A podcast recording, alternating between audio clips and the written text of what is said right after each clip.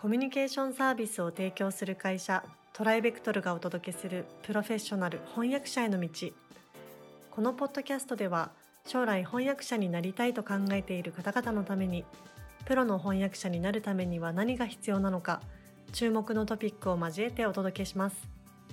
この番組は企業大学研究開発機関向けの翻訳サービスを提供するトライベクトルが対応言語50カ国以上年間1万件以上の翻訳実績をもとにお届けします。えー、皆さんこんにちは。プロフェッショナル翻訳者への道、えー、今回も始めさせていただきたいと思います。えー、前回に引き続き翻訳者としてですね、えー、継続的にお仕事の依頼がまあある方と、えー、そうでない方の違いの、まあ、3つ目のポイントですかね、今回は。はい、えー、その部分をですね、えー、また富山さんにお伺いしていきたいと思います。よろしくお願いします。よろしくお願いいたします。はい、えー、前回、前々回はですね、えっ、ー、と、ミスが少ないことっていうことと、あと、まあ、信頼関係がきちんと構築できるかどうかっていうところだったんですけども、えー、3つ目は何になりますでしょうか？はい。えー、納期を含めた対応の確実さということになるかと思います。はい。はい、と言いますと？あの納期厳守っていうのはどの翻訳者さんもこう応募するときに、まあそうですね。おっしゃいますよね。はい。まあ当たり前ですね。はい。当たり前なんです。はい。ところがですね、現場ではなかなか納期が守れないっていうことが一定の率で発生します。うん、これはどうしてそういうことが起きるかというと、まあ、やむを得ない事情もあるんです。はい。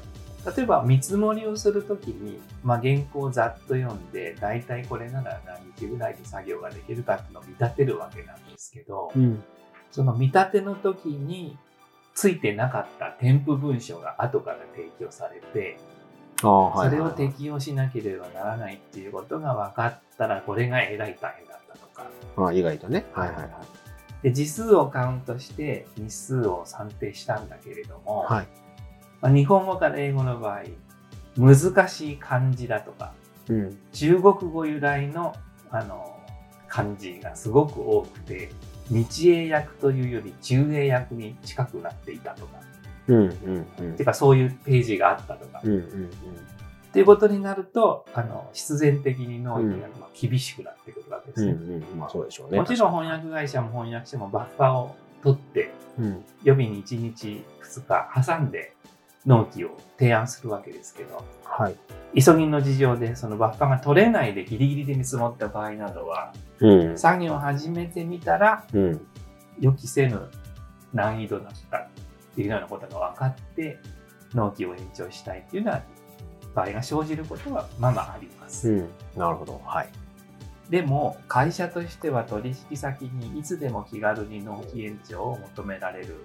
わけではないわけですよね。まあ、ねうん、それは難しいですね、かなりね。はい、で先方が本当に急いでる場合もありますよね。そうですね。もうそこにないとダメっていう時ですよね。はい、はいでそういうことを考えるとどうしても納期変更しなきゃならない場合もあるということには理解を示しつつも つつも、つつも、頻繁に伸ばしてくださいとか間に合いませんとか言ってくる人には、安心して依頼は出しにくい、うん、確かに、まあ、それは、ね、うん、それは本当に難しいでしょうね。難しいと思います。うん、絶対納期は変更しないっていう姿勢を貫く役者は、確かに信頼されます。うん、まあそうですよね。安心は安心ですもんね。で、まあ不可抗力もあると思うんですよ。自然災害とか。はい。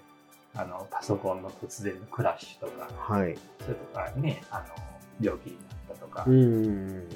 でも、極力納期は変更しないで、納品する。少々無理しても頑張って納品するっていう基本姿勢は大事ですよね。うん、まあ確かにそうですね。あの、実際にこれありましたよね。あの、東日本大震災の時。はい。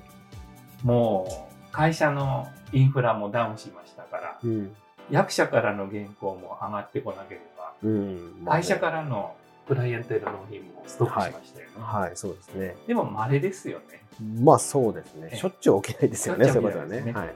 張ってても約束は守るくらいの被害がある翻訳者の方が仕事は来ます。うん、うん、まあ確かにそれはそうかもしれないですね。うん、あとはその遅れそうな時の対応の仕方ですよね。そうですね、うん、早めにそういうものに不可抗力とか、はい、原稿のあの内容に起因する必然的な遅れが発生しそうな場合には、早めに連絡するってことですよね。そうですよね。だから例えばその最初のねお話にあったそのえっと見積もりにはなかった資料がついてくるとかでこれでああいけない時間がちょっと余計にかかりそうだと思ったら、まあ、その時点で連絡するとか、はい、そういう話ですよね。そのやっぱ対話の細やかさが信頼ツアーですよね、うん。そうですよね。うん、やっぱそこはあの翻訳会社側もこう全部を見切れないんじゃないか、はい、たくさんの翻訳者の方とやり取りをしているので。そこは確かにそうですね。こう申告していただいて。いやいや遅れだって納品のあの納品日申し付ければっていうような、はいはいあのちょっとお気楽な感じだと困る。うん、確かにまあね。うち、うち、あの、まあ、翻訳会社があってもお客さんが待ってたりするケースが多いですからね。ねうん、そこに対してのこうきちんと説明ができないと私たちも結局信頼を失っちゃうので、はい、まあ、そういった部分はこうやっぱり、まあ、それこそね、こうパートナーシップのもとに、はい信頼関係のもとにやっぱりこうやり取りできるといいですね。はい。うん、これはあのやっぱ納期だけじゃなくて、例えば用語集の適用ですとか、あまあ確かに、ね、スタイルガイドの適用にも入れてくるわけです。で納期に甘い人っていうのはそういうスタイルガイドの適用も大体甘い なるほど傾向なので。なるほどなるほど。なので納期対応を含めた対応の細やかさ、うん、確実さっていうのは、うんっぱり継続的にお仕事を依頼させていただく際の条件になると思いますね。なるほど。本当にその通りだと思います。はい、非常に重要な内容だと思いますので、ぜひあの皆さん、えー、肝に銘じてというかね、注意していただいて、えー、お仕事に申し上げる時もあると思うんですが、あまあまあ、ね、なんとなんとかよろしくお願いしたいと。は いはい。ということで、今回はここまでさせていただきたいと思います。田山さんどうもありがとうございました。ありがとうございました。現在、弊社ではアート翻訳者養成講座オンラインを発売中です。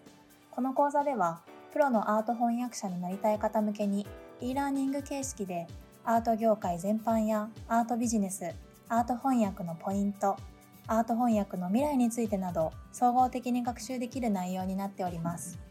ご興味のある方はトライベクトルアートでご検索ください。今回のポッドキャストはいかがでしたでしょうか？弊社では翻訳者志望の方からのトライアルも受け付けております弊社ウェブサイト翻訳者募集のページをご覧くださいその他ご質問やお問い合わせはいつでも弊社ウェブサイトからご連絡ください。